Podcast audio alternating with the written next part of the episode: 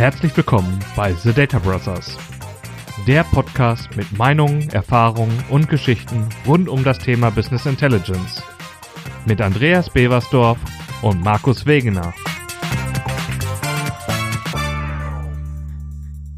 Hallo Andreas. Hallo Markus. So, heute in Folge 2 wollen wir mal vorne bei der ganzen Sache anfangen. Ich weiß, meistens fängt man normalerweise im BI mit der Anforderung an, aber für uns Techniker ist es ja meistens vorne die Datenquelle. Und ich habe mir gesagt, wir könnten uns mal über Datenquellen unterhalten, was uns so unterkommt, wie unsere Meinung zu den verschiedensten Datenquellenformate sind. Wir gucken vielleicht, vielleicht kommen wir auch auf die Systeme, die dahinter stehen. Und ja, also für mich aus meiner Warte her früher, als wir ein, ähm, ja, so ein eigenes System betreut haben, haben wir zu unseren externen Partnern immer Dateischnittstellen gemacht. Das war sehr komfortabel. Und wir wollten auch nicht, dass im Prinzip ein anderes System bei uns auf die Datenbank zugreift, weil im Prinzip die Datenbank immer das Herz unserer Applikation war. Und wenn jemand jetzt eine Last auf dieses System ausführt oder auf diese Datenbank ausführt, dann hätten eben alle Beteiligten geleidet. Deswegen war es für uns schön, zeitgesteuert Dateiexporte zu machen, denen die Fremdsystem zur Verfügung zu stellen und dann könnten Sie eben damit selber haushalten, zum Beispiel das externe DWH. Was mir jetzt aber jetzt in meiner jungen Vergangenheit auffällt, ist, wir haben ja da mit kleineren und mittelständischen Unternehmen zu tun, dass wenn da jetzt ein Kunde kommt und mir sagt, er hätte nur Dateien ähm, zur Verfügung, dass ich so das Gefühl habe, ähm, er hat noch nicht das richtige Commitment für das Thema BI. Und warum dürfen wir eigentlich nicht auf die Datenbank, auf das Vorsystem zugreifen? Ich habe mich auch schon mit dem einen oder anderen mal so in der Community unterhalten. Die sagen auch, also wenn es so mehr Richtung Controlling geht oder so, dass man da Lösungen aus verschiedensten Dateien zusammenbaut und nicht immer einen Datenbankzugriff hat. Und für mich ist es aber eben, eben immer noch so dieser Punkt, hat man denn das Commitment fürs BI?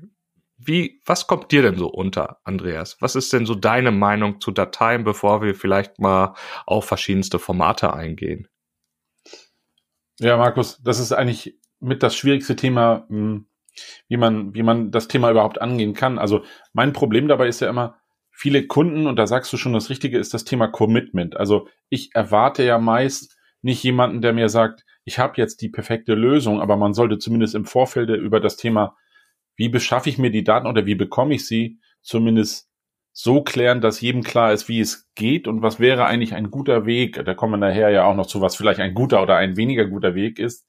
Aber für mich ist das größte Problem eigentlich eher, dass meistens es früher in den Fachabteilungen angefangen hat. Also ich bin ja noch so ein altes MES-Kind und wir sind immer über die Fachabteilung bisschen an der IT vorbei und dann hieß es mal, ja, wir können Folgendes liefern, aber das müssen wir quasi in unserem Fachbereich machen, weil die IT ähm, ist schwer mit zu integrieren in dieses ganze Portfolio. Also heißt es, du hast dann meist irgendwas als Excel-Export, CSV oder was auch immer und es war nie so, ich will das mal vorsichtig sagen, es war nicht so stabil, wie man sich das hätte wünschen können. Und das war zumindest in den Anfängen war das immer sehr schwierig, weil gerade dieses instabile Liefern von Daten ist ein, ähm, ein großes Ärgernis, was natürlich auch mehr Aufwand im Projekt deutlich erzeugt, den am liebsten keiner bezahlen möchte, wie es immer so ist. Es ist wie mit einer Dokumentation, aber das lassen wir für heute mal weg. Ja, genau. Bei mir ist es nämlich so, ich, das ist so der Bruch in der Automatisierung für mich. Oder im Fall, also wie, wenn du, so wie du es beschrieben hast, dass jemand was anliefert oder so und tatsächlich ist vielleicht sogar manuell tätigt. Man, man könnte eben den äh, Prozess vollautomatisieren. Man könnte eben auf Daten zugreifen, die bereitgestellt wurde. Und das ist dann auch so dieser Bruch, den ich dann sehe. Ähm, wir haben es eben damals in unserer großen Lösung im Telekommunikationsumfeld so gehabt, dass wir wirklich diese Datei angeliefert haben und die stand da halt einfach jeden Tag der, der Vortagesexport und danach konnte das System da selber drüber verfügen. Da war es wenigstens automatisiert. Es war auch stabil, weil ähm, ja, man hat einmal die Spezifikation der Schnittstelle gemacht, hat beschrieben, also da war durchaus gängig CSV-Dateien. Man hat gesagt, okay, erste, zweite, dritte Spalte. Vielleicht hat man auch den Header in jeder Datei mitgeliefert. Und wir sind auch manchmal hingegangen und haben gesagt, okay, wir teilen es auf zwei Dateien auf. Das heißt, in dem einen Datei war das Datenfile drin und in dem anderen war so eine Art Bestätigungsformat drin, wo dann eben drin stand, ich habe dir heute um die und die Uhrzeit so und so viel Zeilen übermittelt, so dass man das eben als System gegenprüfen konnte und konnte feststellen, okay, ich habe jetzt so und so viele Zeilen importiert und in der Metadatendatei dann auch dabei, wie viele Dat äh, Zeilen es sein sollten und dann mappte das und dann war es eben okay oder es musste eben Alarm angehen. Das andere mit dem Anliefern, ja, das sind dann diese Datenquellen häufig so, die man vielleicht als Bindeglied sieht, Excel, irgendwie Informationen, die es in keinem System wirklich gibt oder eine Struktur, die man abbilden möchte und hat kein System, was das wirklich aufnehmen kann. Da wird ganz gerne ja Excel genutzt, weil man das eben da schön grafisch aufbereiten kann. In der Form farbige Zellen, äh, damit der Leser es eben sehr gut erkennen kann. Und das ist ja dann auch wieder so der Punkt, äh, der uns dann mal irgendwann eingeholt hat, die Verständlichkeit einer Dateistruktur. Und es gab ja auch mal diesen XML-Hype, wo man eben durch diese Tag-Notation, dass ich eben so ein äh, Tag sage und sage, das, was zwischen diesen Text steht, ist jetzt der Vorname, das ist der Nachname, das ist die Bestellnummer, war es plötzlich eine Notationssprache oder eine Ausweisung des, der Informationen, der Daten, dass sie eben einem Mensch gut lesen konnte, aber genauso gut auch eine Maschine gut erkennen konnte. Was ich bloß dabei wieder merke, da geht, das geht natürlich ganz schön auf die Performance. Also das Aufpassen von so einer XML-Datei oder so einer JSON-Datei, wenn man jetzt mal in die JavaScript-Notation geht und sagt, wir lassen mal Start-Tag, End-Tag raus und haben da eher geschweifte Klammern und mit äh, einer, eben einer JavaScript-Notation die Elemente markiert. Ja, es ist es ist schön, dass die Datei es selber beschreibt. Es lassen, lassen sich auch Strukturen damit abbilden, die eben nicht in einer flachen Tabelle wie in einer CSV-Datei abbildbar sind. Aber ja, da hängt so viel Performance äh, dran, um das dann wieder zu entschlüsseln. Und mein Eindruck ist, das macht häufig keinen Spaß, das wirklich aufzuparsen in der Form von Performance. Hast du da noch Einblicke drin oder Meinungen zu? Ja, eigentlich hat man aus der Vergangenheit gelernt, finde ich. Also diese, diese Dateianlieferung fand ich schon persönlich nicht so schlecht, weil sie hatte den Vorteil, du musstest in das Vorsystem nicht eingreifen, was oft auch nicht erwünscht war. Und ich hatte den Vorteil, wir haben ja definiert, was, was bekomme ich. Das habe ich mir dann entsprechend auch so abholen können. Das heißt, die Definition, was in dieser Datei drin ist, auch mit Prüfsummen und ähnlichen, war eigentlich klar und eindeutig. Das war für mich schon okay weil du dadurch den Verwaltungsaufwand äh, IT-technisch hast du ziemlich minimiert. Das heißt, keiner musste Berechtigung setzen. Du weißt ja, wie das immer so ist, gerade wenn man so gerade etwas höher entwickelte Systeme hatte wie SAP oder irgendein anderes äh, entsprechendes ERP-System. Das war schon extrem anstrengend, da einen Zugriff zu bekommen, dass es funktioniert hat. Ich fand diese Dateianlieferung war okay. Ich fand aber die zweite Stufe, dass man gesagt hat, so ich kann dir folgende Sichten in einer Datenbank bereitstellen, die du dann dir holen kannst. Das fand ich zum Beispiel, hatte aber für mich den Charme, das Thema Performance war wieder etwas anderes, weil wenn das System es gut liefert, habe ich deutlich weniger Verschnitt. Also Verschnitt heißt für mich, ich muss es mir nicht holen, irgendwo dazwischen packen, umbauen. Also so ein bisschen, der Küchentisch wurde kleiner, den ich brauche, um es zu bearbeiten. Weißt du, ich muss es nicht erst links hinpacken, das sind die Dateien, muss es aufbereiten. Diese Zwischenschritte wurden deutlich weniger und auch der Aufwand hat sich dadurch reduziert und so eine Fehllieferung konnten eigentlich nicht passieren, weil das System hat das ziemlich gut abgefangen, wenn es ein, eine Sicht war. Und bei den Dateien habe ich das auch schon mal gehabt, dann hat der Kunde das zwar alles automatisiert, dann ist aber irgendwann so ein Exportjob mal abgebrochen und dann hast du so eine unvollständige Datei und bevor du sie liest, Markus, wo du vorhin sagtest, bitte, ich habe dir folgende 700 43.805 Zeilen geliefert, musst du erst prüfen, stimmt das mit dem, was jetzt da kommt, und dann erst laden und nicht umgekehrt. Und das war, war schon immer wieder ein Aufwand. Und beim View war es halt so, der hatte den Charme, der war schon korrekt. Es sei denn, hinten irgendwo eine Transaktion gerade das Ganze blockiert, aber dann habe ich auch so lange gewartet. Das war auch für mich okay, bis er mir das geliefert hat. Also ich fand den Schritt nachher auf das System direkt gehen zu können und wir haben das bei aktuellen Kunden so, du kriegst dann eine, wenn du so willst, Datenschicht, die sie dir liefern. Hier sind die Sichten, nur die bekommst du. Das ist so wirklich der, stringenteste Weg. Andere Kunden sagen, ja, hier, Sie kennen doch das System, holen Sie sich die Daten selber ab per View oder ähnliches, was natürlich dann wieder immer bedeutet, möglichst nicht in, in das Transaktionssystem einzugreifen. Das kam nicht so cool an. Und damals ist, ist weiß ich, diese, diese Brücke, wo gehe ich hin? Mir wäre es immer am liebsten, wenn der Kunde sagt, ich habe folgendes Datenhandling, ich möchte nur, dass du hier kriegst du die Töpfe und wir sind, was die Gefahr eines Blockierens des Servers oder Auslastens, dass das möglichst minimiert ist, dass ich quasi dich bei deinem täglichen Business nicht störe, sondern mir nur die Informationen hole, die du mir bereitstellst. Gerne auch auf einem separaten System, was immer da deine Anforderungen sind. Aber für mich war immer wichtig zu verstehen, machen alle mit. Und du hattest ja zu Anfang das Thema, wer ist alles in diesem Commitment dabei? Heißt, wollen wir das denn auch wirklich so? Dass es nicht so eine Art Schatten-BI wird, wo keiner sagt, ah, wir wollen das zwar, aber die anderen dürfen es noch nicht wissen.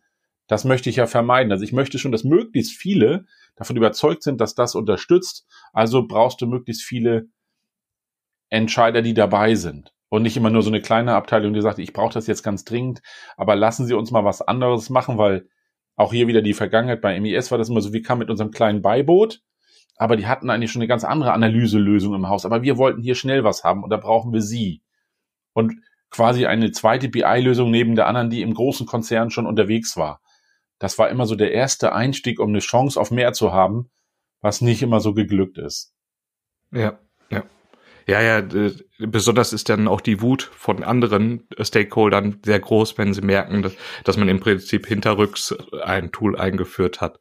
Ich finde es auch gut, wie du es gerade angesprochen hast mit diesen Datenbanken, weil man ja im Prinzip die Performance oder ist ja so ein, so ein einfaches Thema.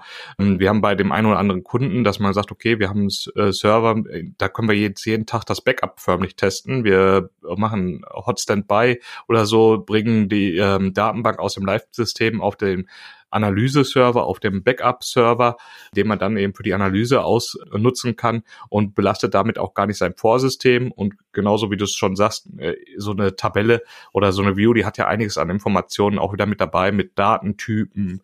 Ich habe eine Abfrage-Engine, wo ich gezielt meine Zeilen, die ich haben will, rausfiltern kann. Also ich fand, finde ich auch immer äh, sehr angenehm.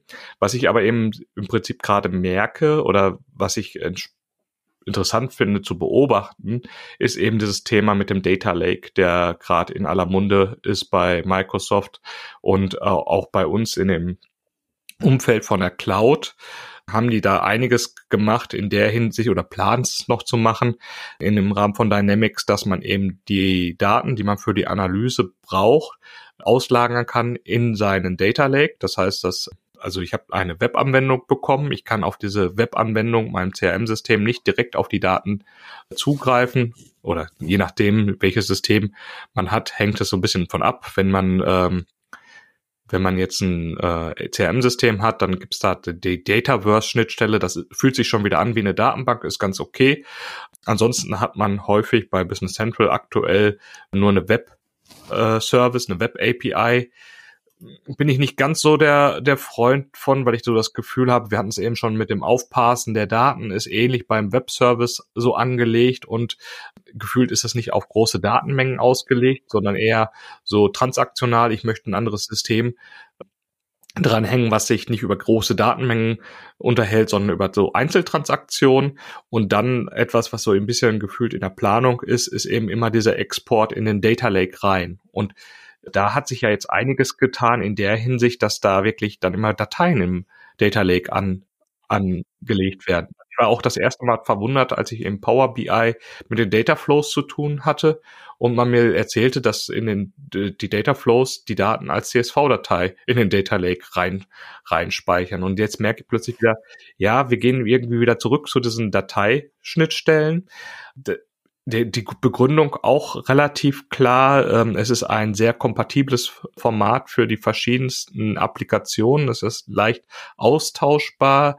Die ganze Data Science Geschichte, die es darum gibt, mag es mit CSV-Dateien über Python oder R zu parsen oder eben eine andere Technologie draufzusetzen, wie so ein Spark Data Bricks Cluster oder von Microsoft ist es ja das Synapse als Deckmantel die dann eben auf diesen Dateien wieder arbeiten und mir gegebenenfalls sogar dazwischen wieder so eine Art Datenbank suggerieren oder äh, bereitstellen, die ich dann wieder per SQL abfragen kann. Und ja, irgendwie spannend, wie immer diese Wechselwirkung da ist zwischen den verschiedensten Wegen, die man eingeht. Man dachte, okay, Datenbank ist das große Goal oder große Ziel, was wir haben. Und jetzt in der modernen Cloud-Welt sind wir doch wieder eher dabei, dass wir uns Dateien in den Data Lake reinlegen oder es uns empfohlen wird zu tun. Ja, aber Markus, das wird dir ja, also es wird dir ja suggeriert, dass das wieder so leicht ist, wie du es von früher her kennst, also dass es sich wieder wie eine Datei anfühlt und du dadurch viele Systeme miteinander verknüpfen kannst und diese Brücken dadurch schaffst. Was mir dabei immer wieder auffällt, ist, so viele Techniken, wie man da neu entwickeln kann, wie immer das ist, und du weißt ja selbst, es fühlt sich dann plötzlich an wie eine Textdatei, es ist alles wieder toll. Aber die alten Probleme von früher sind wieder da, sei es äh, Typenkonvertierung, passt das Ganze, sind da Sonderzeichen drin, also das ganze Data Handling. Wir haben es bei einem Kunden gehabt, dann ging das quasi schon wieder los. Je nachdem, was das Vorsystem für Sonderzeichen benutzt hat für ihre Datenspeicherung, was plötzlich im Data Lake ein Problem, weil der natürlich auch gewisse Sonderzeichen braucht, damit er das trennen kann, was ist eine Spalte, was ist nicht. Und also ich finde, die, die Probleme verlagern sich nur immer wieder mal auf eine andere Technologie, auf einen anderen Motor, wie es immer so schön heißt. Das macht das Ganze nicht besser, aber es ist zumindest der Punkt und ich verstehe, warum man natürlich ein Data Lake nimmt, weil hier auch natürlich das Thema Kosten hinzukommt. Denn wenn du so eine tolle Datenbank betreibst, auch später in der Cloud oder auf deinem, äh, auf deinem eigenen äh, IT-Netz, wenn du so willst, bedeutet das ja immer, dieses Blech muss bezahlt werden und dieses Blech muss auch schnell sein und es kostet halt immer, immer Geld. Die einen lassen sich das durch Transaktionsunits bezahlen, die anderen sagen, ich muss alle zwei Jahre ein neues Blech kaufen weil die Datenmenge ja auch extrem explodiert. Man speichert ja wirklich alles da schon rein. Und der Data Lake schafft es, das kostengünstig für dich abzulegen. Aber da fängt für mich immer so dieses Thema an, und das hatten wir letztens auch bei diesem Big Data World, halt äh, das Thema kalte und warme Daten, wie es immer so scheint, hot and cold. Und schon geht's für mich los. Wenn ich da mit meinem Vater drüber rede, wird er sagen, Hot and Cold habe ich verstanden. Da ist eine verbrennt dir die Finger, bei dem anderen wird es vielleicht kalt. Ja, aber es betrifft jetzt in diesem Fall sogar Daten, nicht mehr mal dein Essen. Und beim Data Lake, das ist für mich so ein Ding, der bewegt sich für mich eher Richtung kalt. Also soll heißen, so richtig schnell komme ich da nicht dran, es sei denn, es gibt wieder kluge Systeme, die sich als Meterschicht dazwischen packen. Ich kenne das so zum Beispiel von, von Data Mir, die dann so ein, so ein Layer zur Verfügung stellen, mit dem du das wieder wie Tabellen anfassen kannst also am Ende kommt für mich immer wieder so ein bisschen das Thema Tabelle raus. Nur wie viel von diesen Daten brauchst du immer sofort im Zugriff und wie viele kannst du so ein bisschen in so einen, diesen sogenannten kalten Pfad packen, wie es immer so schön heißt.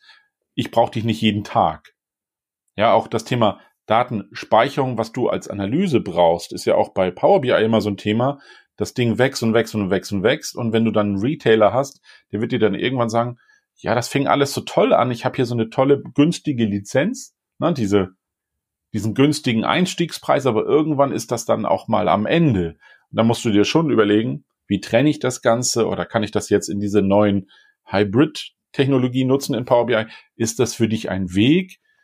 Und schon bist du wieder dabei. Du brauchst immer jemanden, der am Zahn der Zeit ist und die neuen Technologien beherrscht, versteht und dir auch erklären kann, wie du sie effizient bei dir einsetzen kannst. Markus, sonst würde uns ja keiner mehr fragen. können ja alles, äh, können ja alle machen. Ja, das stimmt. Also, äh, aber auch genau das, was du sagst mit dem Kalt und Warm, ist ja allein schon am Anfang eine ein, ein oder braucht man als Einschätzung für das Pricing, weil ähm, ein Data Lake, je nachdem, ob ich eben annehme, ist es cold oder ist es warm, unterschiedliche Preise verlangt und in unserer einfachsten Sicht haben wir auch schon mal drüber gesprochen, ist ja vieles dieses Full Load Verfahren. Das heißt, ich ähm, lade immer alle Daten, also oder zumindestens mein Datenmodell refresht sich komplett mit allen Daten, die er im Zugriff haben kann. Das kann sein, dass ich veraltete Daten oder ja äh, Daten, die mehrere Jahre zurückliegen, nicht mehr mitladen will. Aber dennoch greife ich im Prinzip jedes Mal auf meinem Data Lake zu und frage die Dateien ab, die die letzten Tage da angelegt wurden, um sie in meinem BI-Bericht abzubilden. Und jeder Refresh ist wieder ein Zugriff und kann ja dadurch auch schon wieder in den Warm-Bereich reingehen. Genauso wie, wie wir es gesagt haben, eine Zwischenschicht dazwischen bauen. Das ist wieder Rechenleistung, die muss zur Verfügung gestellt werden. Es müssen äh, die Daten in den Cache reingeladen werden, damit die schnell abgefragt werden. Und auch da, es muss halt gesteuert werden. Und es ist eben in, interessant, besonders wenn man bei Microsoft in diese Modern Data Warehouse Architektur schaut, ist es eben durchaus die Empfehlung hinzugehen und zu sagen, jetzt haben sie alle, glaube ich, auf Synapse umbenannt, aber früher war es halt so, ich habe meine, meinetwegen meine SQL-Datenbank, ich nehme das Azure Data Factory, was dann eine Komponente in der Cloud ist, mit der ich Daten laden kann, lade es erstmal in den Data Lake rein, weil das ist der im Prinzip für kostengünstige Weg wohl, also noch nicht mal direkt in die Datenbank und lass dann eben die Datenbank die Dateien von dem Data Lake laden und verarbeiten, weil ich dafür dann nicht mehr den Data Factory brauche und kann so Rechenleistung sparen, optimieren und die Abläufe vor, vorziehen, wogegen man früher gesagt hat, ich habe eine OLTP-Datenbank, mein ERP-System oder weiß Gott was für eine Datenbank, wo ich meine Quelle habe und ich habe eine Analyse-Datenbank und dazwischen liegt ein ETL-Tool, was die Daten lädt. Und es hat sich ja sogar in der Benamung geändert. Früher hieß es Extra Transform Load. Mittlerweile sagt man ja, man hat ein ELT-System. Das heißt also, ich extrahiere, ich lade es in den Data Lake und mache dann erst das Transform. Also das hat man eben auch da konzeptmäßig geändert, wobei es für mich immer noch nicht ganz so griffig ist. Also ich, ich kenne die Strukturen, ich kenne gewisse Gedanken, aber wir hatten es im Folge 1 auch, diese Leichtigkeit, die geht in den Momenten immer wieder verloren, die, äh, was man da so hat. Ja. aber wo du das sagst mit diesem tollen Data Lake, auch da musst du natürlich dir wieder überlegen, was fängst du mit den Strukturen an? Wie legst du die Daten in einer Ordnerstruktur ab. Sei es, du hast da Rohdaten drin, du hast transformierte Daten. Auch das machen einige Anbieter und Kunden, die dann sagen, wie möchte ich das dann da speichern? Trotzdem ist natürlich der Data Lake insofern ein, ein gutes Werkzeug, weil es natürlich auch wirklich kostengünstig ist. Trotzdem kann es für mich nur so eine Art, ich nenne es mal Dauerspeicher sein, wo wirklich alles drin ist. Aber wenn ich was wirklich analysieren möchte, muss es da wieder rauskommen. Das heißt, dieses ETL, ELT, tralala, für mich heißt es, ich finde, da ist immer so eine, so eine Mischung aus so ein bisschen Laden und Transformieren ist überall immer dabei. Und spätestens dann, wenn du es dann, du lachst schon, weil wenn du das dann noch in dein Analyse-Werkzeug packst, sei es ein Tabular oder was auch immer für tolle Ideen in Zukunft noch kommen, auch da hast du ja nochmal eine Transformation in irgendeiner Form drin. Sei es, du machst dynamische Berechnung rein, hast die Währungskurse drin, die, ach, die Währungskurse, die kann man ja auch gut speichern, die sind ja nur jeden Tag mal aktualisiert, der Rest packe ich Archiv weg. Also, egal wo du bist, du hast immer so ein Change irgendwo drin in den, in den Angang, wie du diese Daten verarbeitest und speicherst. Trotzdem ist es so, du musst dir jedes Mal wieder überlegen, wie machst du es für die Zukunft? Und jetzt kommt eigentlich für mich mit das Schlimmste, was passieren kann, wenn der Kunde sagt, jetzt haben wir ja so ein tolles Projekt, aber gucken Sie mal, wir haben ja noch so ein Altsystem, die Altdaten von da brauchen wir auch noch, Markus. Und dann fällt einem auf, hätte ich mal zu Anfang gewusst, was Sie da noch vorhaben und nicht erstmal dieses kleine Beiboot anfangen. Also da kommt dann jemand noch mit tollen Daten, die am besten noch nicht mal zu dem passen, was du gerade designt hast. Und du darfst wieder überlegen, wie du das hübsch machen kannst. Ja, wobei ich glaube, manchmal würde man sich sonst verkünsteln. Und ist auch ein Thema, was man ja öfters mal sieht. Über Modellierung werden wir ja noch, noch mal ein paar Folgen machen. Äh, das, deswegen, ich bin äh, gespannt. Äh, aber man sieht halt, entweder ich habe ein bestehendes System und ich biege das neue System in die bestehende System oder Strukturen rein, weil sie mir vertraut sind und ich meine, ich möchte das weiter aufrechterhalten hat, hat so einen faden Beigeschmack, weil man vielleicht nicht direkt auf die neue äh, Neuerung eingeht oder man hat eben das neue System aufgebaut und man presst nachher eben die Altdaten irgendwie in diese neue Struktur rein, was dann alt auch gegebenenfalls einen faden Beigeschmack hat, weil man vielleicht neue Strukturen ein bisschen aufbrechen muss, damit die Altdaten auch reinpassen oder nochmal was reinnehmen. Ich glaube aber, die Gedankenleistung, beides am Anfang direkt zu berücksichtigen, ist vielleicht auch manchmal eine Überforderung. Und da auch dann alle mitzunehmen. Sehr, sehr spannend. Genau. Ja. Wollt's Markus, Entschuldigung, ich wollte das nicht unterbrechen, aber da, da sprichst du wieder so ein spannendes Thema an. Ich glaube, ich finde sogar den Weg, wenn jetzt, wo wir drüber sprechen, machen wir erst das Neue und über das Alte kümmern wir uns später. Wir in Deutschland haben ja immer so die Angewohnheit, das muss da immer alles reinpassen und das war letztes, die letzten 20 Jahre war es, haben wir es immer genau so gemacht. Ich glaube, der intelligentere Weg ist, wir machen erstmal das System, was Sie jetzt ans Anforderungen haben und die Altdaten, die du ja wirklich nur anschaust, wenn du nochmal in die Vergangenheit schaust, kann man ja auch auf einem anderen Detaillevel oder wie andere so schön sagen, Granularitätslevel packen, dass man sagt, erst machen wir das Neue und dann schieben wir das Alte da rein, wo es reinpasst. Wo es nicht reinpasst, lassen wir es einfach mal inhaltlich nicht so detailliert. So überbordest du dein tolles, neues, designtes System nicht und schaffst es aber trotzdem, die alten Informationen mitzunehmen. Und du hast zwar vielleicht nicht mehr die Detailschärfe, aber ist das denn ein Problem? Du willst doch nur sehen, ob dein Produkt gut lief, besser läuft oder ob es in der Vergangenheit irgendwo Peaks gab, wo man sagt, ah, da könnte man noch mal überlegen, woran könnte das denn gelegen haben. Dann kann ich immer noch mal ins alte System schauen. Ja, ja, genau. Aber man muss sich mal abgewöhnen, oder wir Deutschen müssen uns mal abgewöhnen, wirklich alles, was mal irgendwann an Daten produziert war, bis zum letzten Tag mitzunehmen.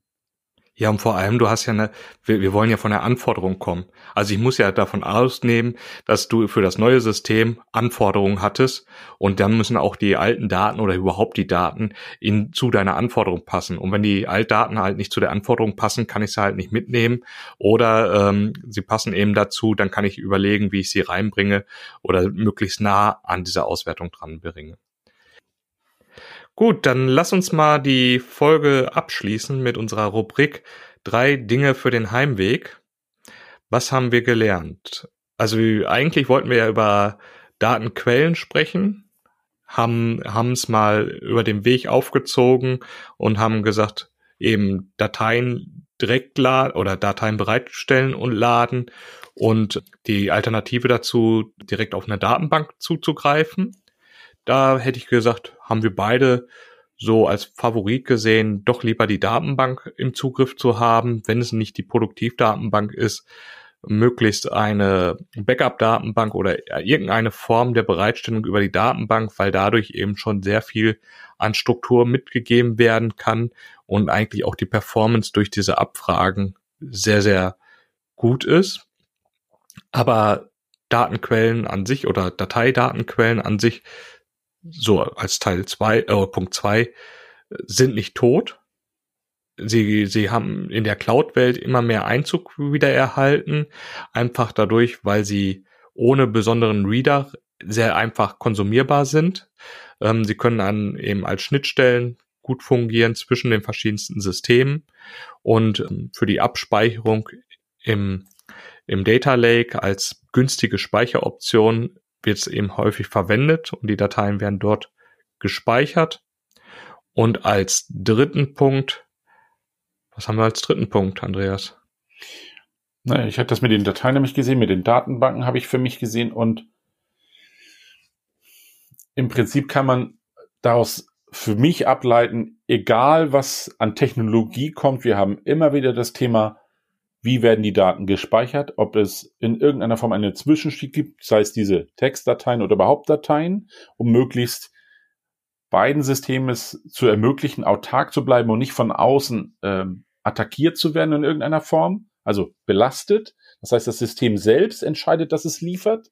Also dieses für mich so ein bisschen Push und Pull, so ein bisschen wie auch in anderen Logiken. Das heißt, das System entscheidet, es liefert dir etwas und wir entscheiden als, äh, sag mal, Analysesystem, wir holen es uns, wenn es denn da ist, oder prüfen auch vor, ob es da ist. Das heißt, diese einmal systemische, wirkliche Trennung mit so einem Zwischenspeicher in Form von Dateien oder dass ich sage, ich darf direkt auf das System, das heißt, wir docken uns eigentlich direkt an.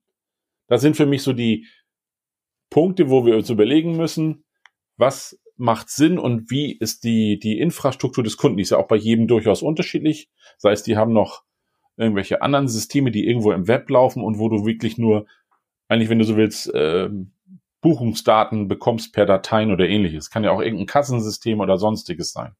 Also ich glaube, Conclusio, egal wie sich die Zukunft weiterentwickelt, du wirst immer die Diskussion haben, darf ich direkt, darf ich indirekt im Sinne von dieser Dateien oder bin ich, wenn du so willst, sogar vielleicht sogar als drittes noch offline und ich muss irgendwas Manuelles machen? Ja, was mir gerade eingefallen ist, viertens, das ist ja das ganze Thema Realtime, wenn es mir eigentlich sogar angeliefert wird oder reingepusht wird in die mhm. Strukturen. Okay, ja, cool. auch ein cooles Thema, ja. Ja, also wir haben noch viel zu erzählen und ich freue mich auf die nächste Folge und bis dahin, macht's gut. Ciao. Das waren The Data Brothers. Wir hoffen, dir hat diese Folge gefallen und hinterlass doch eine positive Bewertung, egal wo du uns hörst. Abonniere den Kanal, um keine weitere Folge zu verpassen. Bis dahin, alles Gute von Andreas und Markus.